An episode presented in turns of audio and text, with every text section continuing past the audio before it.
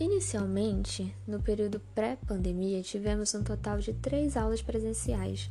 Nessas primeiras aulas foi realizado um questionário sobre a nossa vida literária, que tinha como objetivo traçar o perfil do leitor. Dentre as perguntas tinham o primeiro livro que leu, o último e o que estava lendo. O primeiro livro que eu li foi O Pequeno Príncipe, apesar de, na, naquele momento, naquela idade, não compreender muito das metáforas que o livro trazia e nem das palavras, eu focava muito nas imagens e de qualquer forma eu gostei muito do livro. O último livro que eu li foi Quem Diria que Viveria Dar Nisso, da Marta Medeiros, que se trata de um livro de ensaios da autora. E o livro que eu estou lendo no momento, no caso, relendo, é o meu livro favorito de literatura infanto-juvenil, que é Coraline, do Neil Gaiman. Eu tenho certeza absoluta que foi o fato de estar cursando a disciplina de literatura infanto-juvenil que me fez criar vontade de reler esse livro que é o meu favorito de infanto-juvenil.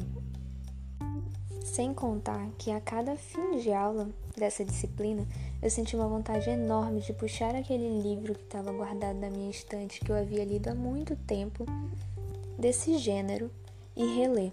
E foi o que eu fiz com Coraline, né?